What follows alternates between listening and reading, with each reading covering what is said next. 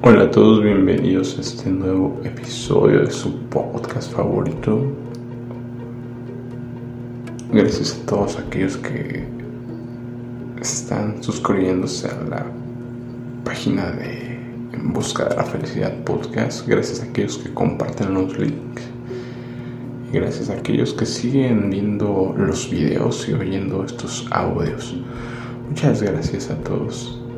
Espero que sigan compartiendo. Y hoy quiero comentarte sobre, sobre algo que, que hemos venido tratando alrededor de estos, de estos episodios.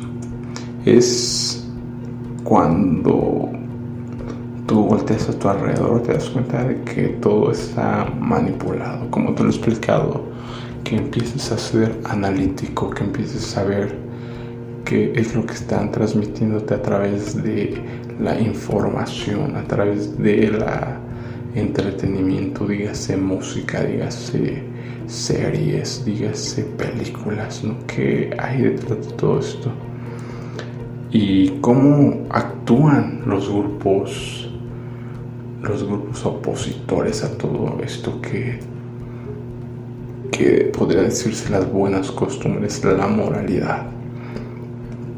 Es muy interesante darnos cuenta cómo se trabaja en, el, en la mente humana, porque te decía que son situaciones que pasan de lo impensable a lo, a lo que se puede hablar y hasta lo que es aceptado y después algo que es hasta inclusive alabado como te lo he explicado, son casos como el aborto, que cuando se planteaba hace 50 años quizás, o sea, era impensable para algunas personas, ¿no?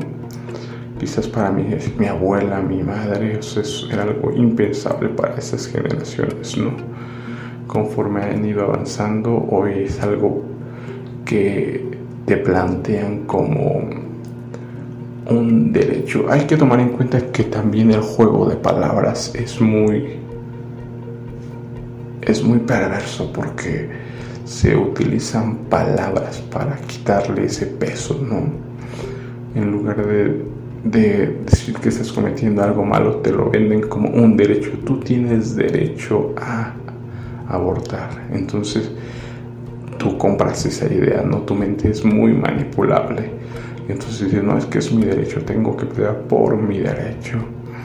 Asimismo pasa en el caso de la homosexualidad, cuando era rechazada, cuando se empezó a hablar sobre ello y ahora que es tan defendida, tan inclusive ya con implementándose leyes para aquellos que, que inclusive hablen contra de esto, ya no hay una censura brutal, ¿no? En contra de aquellos que no acepten esto y que no acepten toda esta ideología, ¿no? Ha estado un sometimiento increíble, ¿no? Y con ese mismo, con ese mismo, digamos, mecanismo de ir avanzando de menos a más y hasta que se vuelve un derecho, tú tienes derecho a hacer lo que quieras, lo que quieras, o sea, te has puesto a pensar por qué te meten esa idea en tu cabeza y quién te la está metiendo. Es muy claro cuando te das cuenta que te están llevando a una anarquía, a que tú hagas lo que quieras, tienes derecho a hacer lo que tú quieras, según quién. O sea, según quién te está dando estos juicios. Obviamente son juicios satánicos que quieren llevarte a tu destrucción y no nos damos cuenta de lo que está pasando. Estamos tan embobados diciendo que es mi derecho y estamos defendiendo y ofendiéndonos contra lo que nos dicen lo contrario. ¿no? Cuando te he explicado, te das cuenta que tenemos que dar cuentas de lo que hagamos, que no podemos ser irresponsables como hoy nos están haciendo creer que, que podemos decir que somos las víctimas y que no somos responsables de nuestros actos, que así nacimos, porque esa es una de las grandes mentiras de hoy en día. Date cuenta que la homosexualidad en algún momento se trató como algún problema, un problema mental, hasta se buscaba corregirlo. Hoy se asume que es algo con lo que se nace, ¿no? Hoy se dicen, no, es que yo nací así, ese es el mayor argumento. Yo no pedí nacer así, yo nací así. Entonces tú con ese argumento pues te victimizas y te quitas la responsabilidad y te vuelves irresponsable diciendo, no, es que yo nací así. Es muy curioso porque la identidad de género ha llevado a que otras corrientes se empiecen a sumar a todo esto, ¿no? Ya sabemos que, que cuántas siglas este, abarca todo esto, ¿no? Transexualidad, bisexualidad y demás, ¿no? Y todos pues estaban bajo este argumento de decir, es que yo nací así. Hoy veo, como te lo he explicado, la pedofilia es el siguiente paso para, para que sea implementado. Y es muy interesante ver que estos argumentos ya se empiezan a tocar. Es que yo no es que sea malo, no es que sea pervertido, no, no es eso, es que yo nací así. Entonces le echamos la culpa a la naturaleza y decimos, no, es que yo nací así. A mí no me gustan las personas mayores, las personas de mi edad. A mí lo que me atraen son los niños. O sea, es una locura, una locura cuando te pones a analizar. Te invito a que empieces a analizar todo esto. Si en realidad está bien todo lo que estamos pensando con nuestra mente inútil porque esos son simplemente pensamientos de una mente perturbada, una mente inútil. Y como te lo decía, es el argumento que es el que más se usa, llevarse a la victimización y decir, no, yo no elegí nacer así, yo soy así. Entonces la pedofilia ya está tomando esta, este argumento para decir, yo no soy así porque quiera, así nací, no me gustan las personas de mi edad, me gustan los niños, me atraen los niños. Entonces con ese victimismo busca la empatía y busca que la gente empiece a sentir lástima y las leyes sean aprobadas para que estos pedófilos puedan hacer lo que quieran con los niños, ¿no? Y, y si nos basamos en esa premisa, Toma esto en cuenta, que entonces nadie es culpable de nada. ¿Por qué? Porque yo te puedo decir, yo soy alcohólico porque así nací. Yo soy drogadicto no porque quiera hacerlo, sino porque así nací. Yo soy... Yo no soy una persona fiel, soy realmente infiel porque así nací. Yo no soy infiel porque quiera hacerlo, es porque así nací. Yo no soy un ratero porque yo quiera hacerlo, no, eso no, es porque así nací siendo ratero. Yo no soy un asesino porque, porque así nací, así nací siendo un asesino, siendo un violador. Entonces, en base a esa premisa podemos podemos permitir todo, ¿no? Todo lo que quieramos, podemos decir, no es que todo lo que yo hago mal es porque así nací.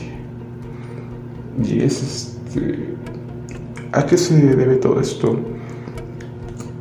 Pues te lo he explicado que dentro de el hombre existe esa raíz de maldad. En el corazón es el corazón es lo más engañoso del ser humano. Está lleno de maldad, lleno de corrupción y eso es verdad. Pero ¿qué pasa cuando no tomamos la responsabilidad de nuestros actos?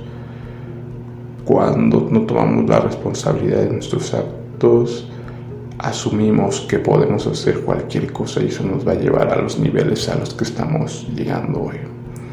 Definitivamente todos estos problemas, como te lo explico, son solo causados por el pecado y por la falta de Dios. Porque si no perteneces a la luz, vas a pertenecer a la oscuridad. Entonces, mientras quieramos seguir arreglando nuestros problemas por nuestra mente inútil, por nuestros razonamientos ilógicos, va a seguir ocurriendo todo esto. La única solución a todo esto es buscar a Dios, porque Él es el único que tiene la cura para este problema, porque Él es el único que puede darnos ese control para poder dominar todas estas pasiones, ¿no? toda esta maldad que hay dentro de nosotros. Mientras no nos acerquemos a Dios, mientras no tomemos la responsabilidad de que somos pecadores, porque es una responsabilidad aceptar que ninguno, no hay ni uno solo justo en este mundo, que todos, por cuanto todos pecaron, todos estábamos destituidos de la gloria de Dios. Mas Dios en su infinita misericordia nos envió a su Hijo para pagar por todas nuestras deudas y nosotros ya solamente tenemos que aceptar ese regalo maravilloso y tomarlo, ¿no? Y, y decidir ir en contra de esa naturaleza pecaminosa.